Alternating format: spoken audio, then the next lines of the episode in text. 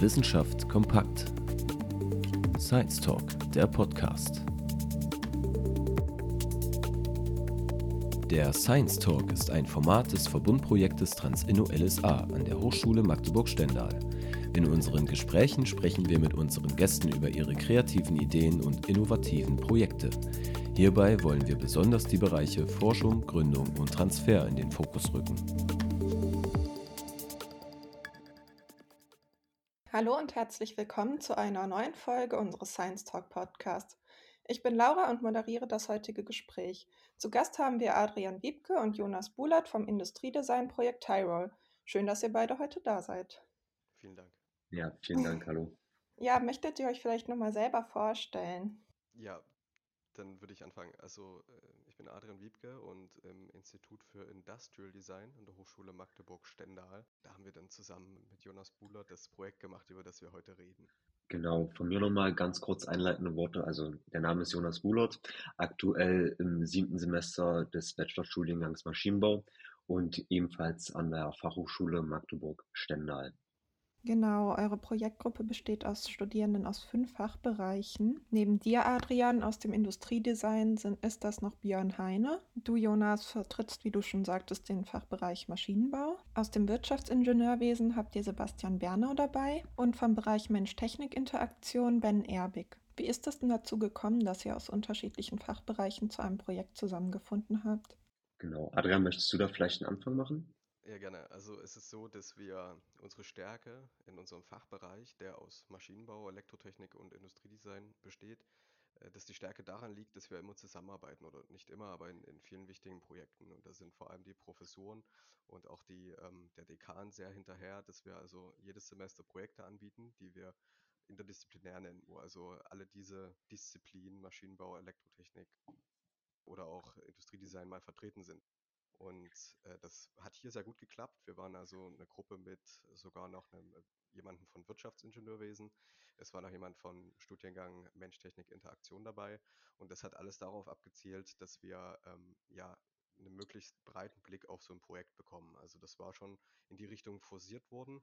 Und ich würde sagen, das hat uns auch sehr geholfen, die Situation richtig einzuschätzen an manchen Punkten.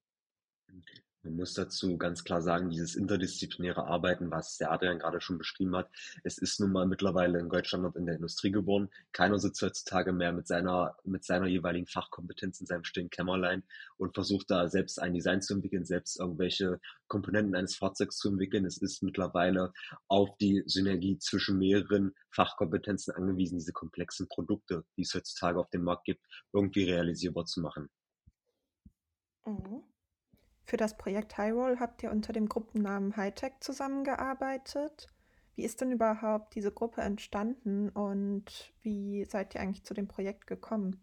Ja, also es ist so gewesen, das interdisziplinäre Projekt, wo wir teilgenommen haben, auf freiwilliger Basis, das Roadshare-Projekt, war so konzipiert, dass es ein Auftrag der Initiative Roadshare mit dem Projekt Roll angab, wo es um ein Open Source Projekt geht, bei dem möglichst viele Konzepte, Ideen, Designs und vor allem diese offene Innovation von verschiedenen Köpfen zusammenkommt, um da Konzepte für einen Rollstuhl für die Position sitzen, liegend und stehend zu entwickeln. Das ist erstmal diese initiale Aufgabenstellung gewesen, die an uns herangetragen wurde von den Professoren. Und im Zuge dessen auch auf Grundlage der Teilnehmerzahl wurden vier Gruppen eingeteilt. Von einer rein mechanischen Lösung, wo also wirklich nur mit Mechanik gearbeitet wurde, bis hin zu einer Hightech-Lösung, wo wirklich moderne Designs, moderne Werkstoffe und auch die neueste Technologie verarbeitet werden sollte, um genau diese Aufgabenstellung zu realisieren. Und im Zuge dessen haben wir uns für die letztere Variante entschieden. Hm. Ein Rollstuhl ist natürlich nicht für alle Menschen ein alltägliches Gebrauchsobjekt. Hattet ihr da vielleicht eine persönliche Motivation oder was hat euch dazu bewegt, genau dieses Projekt in Angriff zu nehmen? Also ich würde sagen, es war in erster Linie zumindest für mich als Industriedesigner auch die Herausforderung, der wir uns da entgegenstellen, weil es ist immerhin ein Produkt, das absolut benötigt wird, das also noch eine ehre Daseinsberechtigung hat als jetzt der 1000. Lautsprecher. Und diese Faszination, etwas zu gestalten, was also wichtig ist, was wirklich gebraucht wird, das war dann der Grund, warum ich dann das Projekt genommen habe und eben nicht das Projekt mit dem fünften Lautsprecher in meinem Studiengang. Genau, da hat Adrian schon ganz interessante Punkte angesprochen. Es war jetzt aus meiner Perspektive heraus auch so, ich wurde im Studium mehr oder weniger auch ein Stück weit dazu erzogen, wenn Herausforderungen jeglicher Art auf mich zutreffen im Ingenieursberuf, bin ich immer einer Problemlösung orientiert und möchte versuchen, diese Herausforderung irgendwie zu bewältigen. Und gerade in diesem Rollstuhlprojekt habe ich sehr, sehr viele Herausforderungen in Bezug auf dieses Produkt an sich gesehen, aber auch die Herausforderungen, die mit dem Benutzer einhergeht, die er täglich leisten muss. Und dieser Gedanke zu sagen, okay, ich kann mich da als Ingenieur irgendwo verwirklichen und kann am Ende vielleicht auch einen Beitrag dazu leisten, dass dass der Mensch, der täglich darauf angewiesen ist, ein erleichtertes Leben hat, das war schon ein Stück weit sehr motivierend. Für mich als Industriedesigner war es auch so, dass ein Rollstuhl in der Regel ein Gegenstand ist, an dem noch, ich sag mal, begrenzt viel gestaltet wurde. Also bei Handys oder bei Fahrzeugen kennen wir das. Die haben über Jahrzehnte, Generationen äh, Gestaltungen, die absolut ausgereift sind. Aber bei Rollstühlen ist es so, dass da viel Potenzial ist. Und das bietet natürlich für uns Designer wirklich die Möglichkeit, mal was zu schaffen, was man so vielleicht noch nicht gesehen hat. Mhm, absolut. Ihr habt ja jetzt auch schon ein bisschen angesprochen, dass es bei Rollstühlen einfach gar nicht so viel ich sag mal, Innovation gibt einfach ähm, zum jetzigen Status. Abgesehen vom Design haben gängige Rollstuhlmodelle da auch noch viele Schwachstellen, die jetzt eure so ein bisschen überwindet. Genau, wie Adrian schon angesprochen hatte, Rollstühle sind sehr standardisiert. Jeder kennt die Rollstühle, die man beispielsweise im Altersheim findet, vielleicht auch bei sanitären Einrichtungen etc. Die sind alle sehr standardisiert, was das Design angeht, aber auch die Technik bzw. Mechanik dahinter ist sehr minimalistisch gehalten. Es ist so, gerade mit unserer Aufgabe, die wir uns gesetzt haben, einem Hightech-Rollstuhl, haben wir wirklich versucht, diese Felder, in denen noch so viel Innovationspotenzial steckt, einfach mal zu optimieren. Es gibt so viele Möglichkeiten, gerade technisch im Rahmen auch ähm, der Zunahme von Elektrotechnik beispielsweise, die, dieses Fahrgefühl, dieses Fahrerlebnis zu optimieren. Denn natürlich auch durch die eingestellte Aufgabe, dass die Positionen sitzen, liegen, stehen erreicht werden sollen, dass man natürlich auch verschiedene Positionen im Alltag, vielleicht auch im Supermarkt oder bei Hindernissen besser bewältigen kann. Und auch da natürlich durch die erweiterte Werkstoffauswahl, dass der Proband einfach auch einen viel höheren Komfort hat, wenn er wirklich seine 14 bis 16 Stunden am Tag in diesem Rollstuhl drinnen sitzt die Forderung auch von äh, Rollchair selbst, also der Organisation, die sich uns angeschlossen hatte, war ja, dass wir einen Rollstuhl schaffen, in dem wir liegen und stehen können. Und das schafft natürlich unglaublich viele Behandlungs- oder aber auch Arbeitsmöglichkeiten für den Patienten. Wir haben auch damit angefangen, uns damit zu beschäftigen, wie wir diese Position erreichen können. Das war eigentlich die Kernkompetenz des Projekts und wir hatten dann eben eine Lösung gefunden. Das haben die anderen Gruppen auch. Wir waren ja mehrere Gruppen. Es gab noch eine BJ-Gruppe beispielsweise und müssten alle irgendwie gucken, wie sie den Rollstuhl in diese Position kriegen und wir haben gesagt, wir lösen das in einer sehr komfortablen Art und Weise. Also das heißt erstmal motorisiert unterstützt, intuitiv und in dem Zuge hatten wir dann zum Beispiel gesagt, wenn wir die Überschrift Komfort uns zum Anlass nehmen, dann machen wir daraus auch elektrisch unterstütztes Fahrwerk, könnte man sagen. Also ja, ihr seid ja auch schon auf Aspekte wie Ergonomie mit eingegangen. Dazu zählt natürlich auch, dass ein Rücken nicht ewig in derselben Haltung bleiben kann. Und das kann schon mal sehr unangenehm werden, wenn man jetzt zum Beispiel länger unterwegs ist. Warum wird sowas bei handelsüblichen Modellen denn nicht mitgedacht? Genau, dieser Punkt Ergonomie, den du gerade angesprochen hast, das ist wirklich sehr wichtig. Haben wir uns gerade auch ähm, mit unseren Kommilitonen aus der Mensch-Technik-Interaktion ausgetauscht. Es ist nun mal so, man muss sagen, natürlich diese Rollstühle, die standardisiert in Altenheimen etc. vorhanden sind, das ist ein Stück weit natürlich auch Massenware, möglichst kostengünstig produziert, um ein möglichst breites Spektrum an Patienten abzudecken müssen wir nicht reden. Das ist letztendlich alles ein Stück weit vom Staat finanziert. Und in unserem bestehenden Modell, in unserem bestehenden Produkt ist es folgendermaßen. Wir haben beispielsweise in unserem Sitz oder auch in der Rückenlehne und in den Armlehnen, also alle Punkte, die einen höheren Berührungsbereich mit dem Körper des Probanden haben, haben wir Sachen wie zum Beispiel Viskoschaumstoff verbaut oder auch Elastoschaumstoff etc. Also alles Materialien und eine Materialienwahl, die für möglichst große Anpassung des Materials an den Körper sorgt. Also dass dieses Material unter anderem durch die Wärmeübertragung des Körpers sich anpasst, dass du nicht die ganze Zeit darauf angewiesen bist, auf einem bestimmten Punkt zu sitzen oder auch deine Position mal über die paar Stunden verändern kannst, um auch mögliche Verletzungen des Gewebes zu minimieren. Das Design eures Rollstuhls ist natürlich sehr auffällig, gerade im Vergleich zu konventionellen Modellen. Welche Bedeutung hat denn Design für euch, besonders mit Blick auf dieses Projekt? Also Äh, zunächst mal müssen wir das betrachten als ein sogenanntes Investitionsgüterdesign. Also es ist jetzt, äh, um den Vergleich nochmal herzuholen, eben kein Lautsprecher, den ich im Saturn kaufe und vielleicht nach drei, vier Jahren wieder ersetzt, sondern die Leute, die sich das kaufen, die sehen das als Investition. Also das heißt, die haben das viele Jahre. Also das war so ein bisschen der Anlass zu sagen, wir wollen eine Ästhetik schaffen, mit der man sich lange identifizieren kann, mit der sich Leute auch identifizieren zu können, zum Beispiel mehr Geld auszugeben, dafür, dass sie ein individuelleres Produkt haben, etwas, das ihnen mehr zusagt. Und bisher sieht der Markt eben so aus, es gibt eigentlich nur Rohrgestelle da draußen an Rollstühlen. Ich meine, Genau genommen ist unsere auch eins, aber wir haben das eben anders verpackt. Und äh, da gibt es auch schön gestaltete darunter, aber es bleibt eben so ein Rohrgestell und es hat immer dieses gewisse Charisma, so einer Prothese irgendwo. Und wir wollten eben eine Situation schaffen, in der man als Rollstuhlfahrer sich wirklich gerne da reinsetzt, stolz darauf ist, so wie man stolz auf sein Handy oder auf sein Laptop ist, weil es cool aussieht.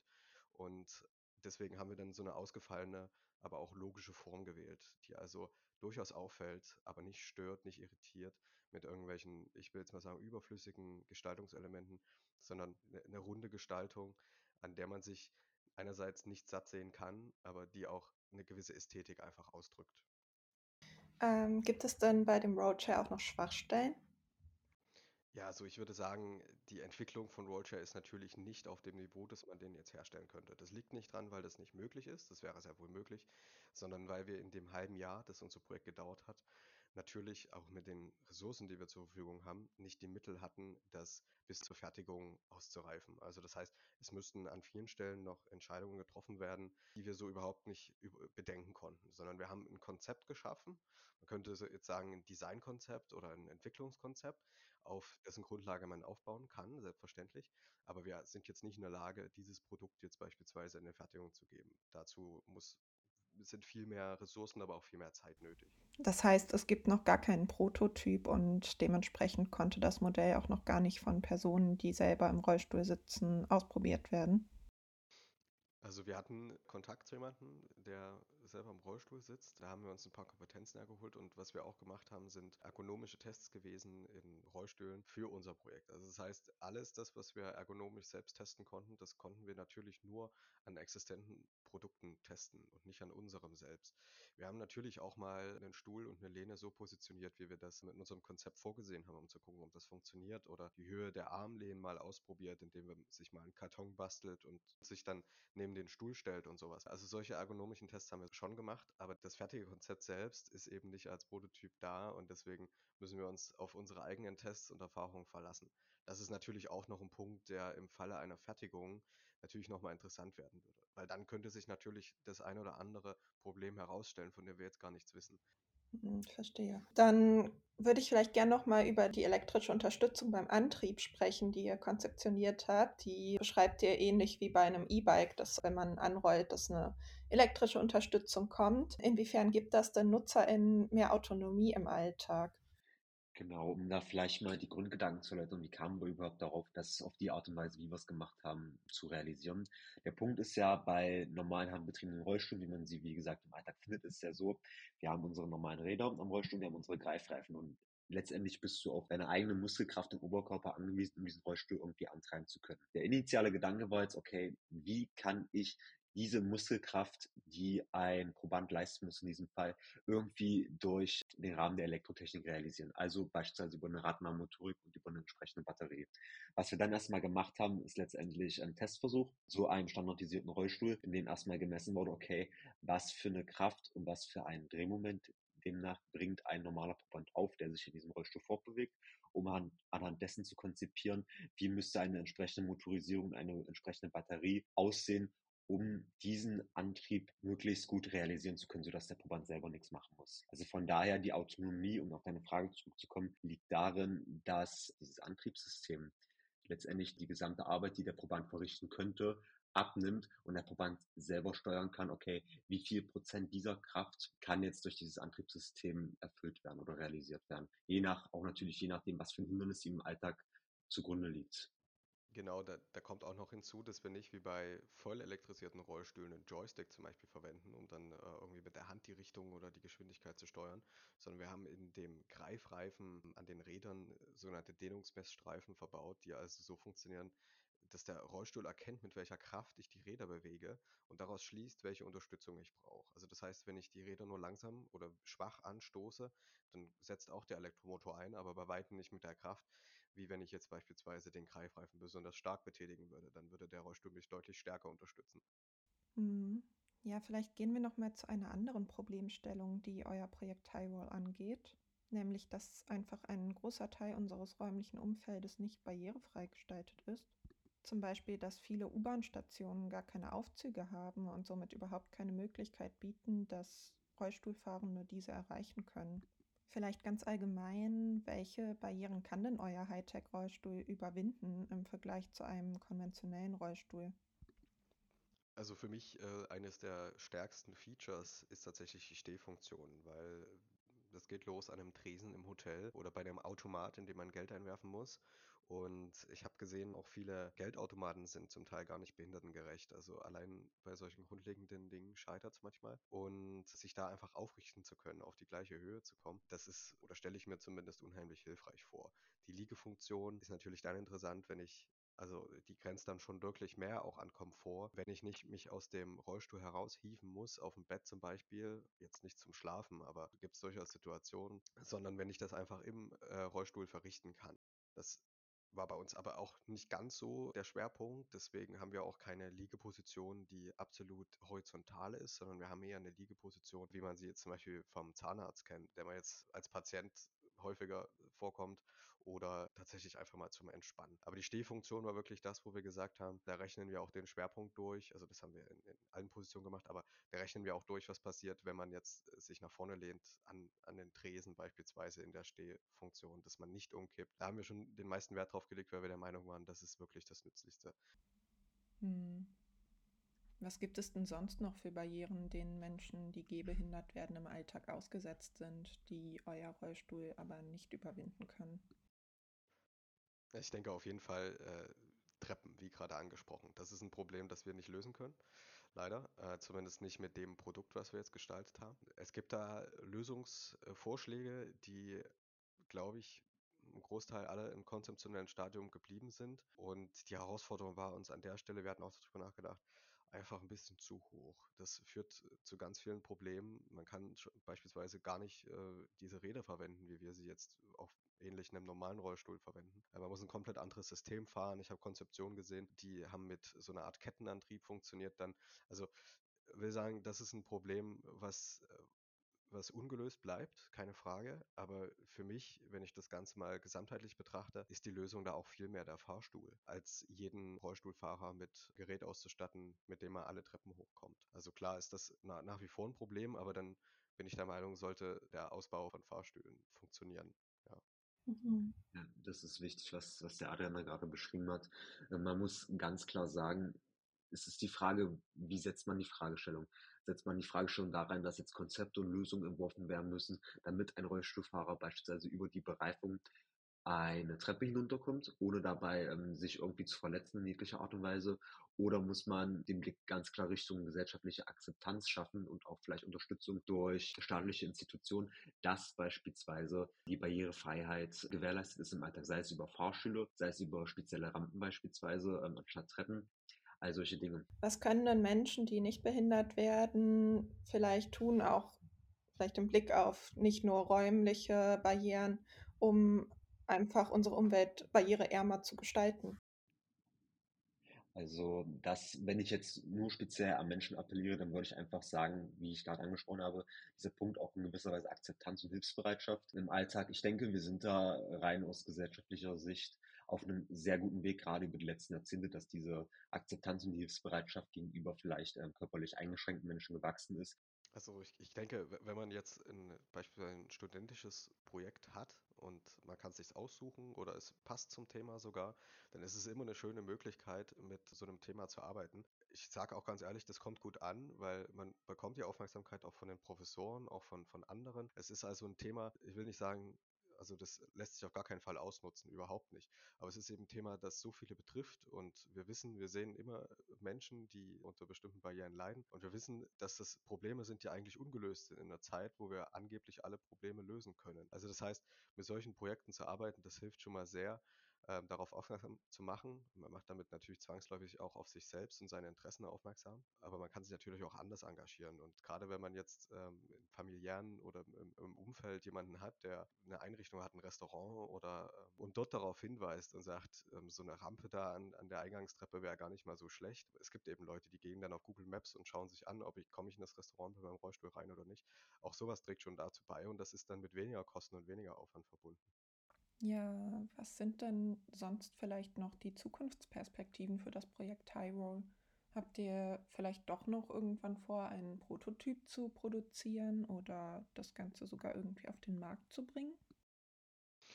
Also für meinen Teil ist es so, in erster Linie stand ja das Ziel, dass der Organisation Rollshare anzubieten und die tut es ja auch, die veröffentlicht dieses Konzept und ich glaube, der Sinn hinter Rollshare ist auch eine Möglichkeit, eine Wissensbasis zu liefern für Leute, die so ein Projekt wirklich ernsthaft angehen wollen und dann eben lizenzfrei beispielsweise sowas zu produzieren. Und das ist eigentlich auch die ganze Zeit der Gedanke gewesen, das, was wir tun, das steht nicht als Innovation oder als geistiges Eigentum nur uns zur Verfügung, sondern vor allem dieser Community hinter Rollshare. Insofern sind die Pläne jetzt nicht auf eigene Faust das Ganze kommerziell umzusetzen oder sich Lizenzrechte zu sichern, sondern für mich auch als Student jetzt momentan ist es viel sinnvoller, diese Aufmerksamkeit in eine breite Richtung zu streuen. Und wie wird es für euch nach dem Projekt weitergehen? In unserem Fall ist es natürlich so, letztendlich war es, wir sind sechs Monate an dieses Projekt gekoppelt gewesen, haben da unsere Konzepte, unsere Ideen, unsere Innovation ein Stück weit weitergegeben, auch an den Verein. Natürlich auch mit dem Gedanken, ich habe jetzt beispielsweise ein kleines Puzzleteil dazu beigesteuert, dass dieses große Problem, diese große Komplexität, die damit einhergeht, ein Stück weit verbessert und gelöst wird. Und ähm, für uns geht es natürlich so weiter, dass ähm, dieses Projekt abgelegt ist erstmal. Natürlich, wenn sich in Zukunft die Möglichkeit ergibt, dass man da auch vielleicht im beruflichen Umfeld oder auch in seiner beruflichen Orientierung nochmal an solche Themen herangeführt wird, dass man sein bestehendes bestehendes Know-how, was man gesammelt hat, da auch wieder rein investieren kann, um das Projekt entsprechend weiterzuentwickeln. Jetzt ist aber erstmal der Fokus natürlich darin, in der Praxis Fuß zu fassen, in Form von Praktika, auch beispielsweise jetzt, da spreche ich für den Adrian und auch für mich, sich weiterzuentwickeln, Erfahrung zu sammeln und natürlich auch den Abschluss im Bachelorstudium anzustreben. Alles klar. Ja, vielen Dank, dass ihr euch die Zeit genommen habt und vor allem vielen Dank für diese spannenden Einblicke in die Thematik. Ja, ich wünsche euch auf jeden Fall alles Gute für die Zukunft und natürlich auch vielen Dank an unsere ZuhörerInnen, dass ihr dran geblieben seid und ja. Alles klar, vielen ja, Dank viel, ebenfalls. Ja, vielen Dank für die Einladung, danke sehr. Der Science Talk ist eine Initiative des Verbundprojektes Transinno LSA, gefördert vom Bundesministerium für Bildung und Forschung aus der Richtlinie Innovative Hochschule.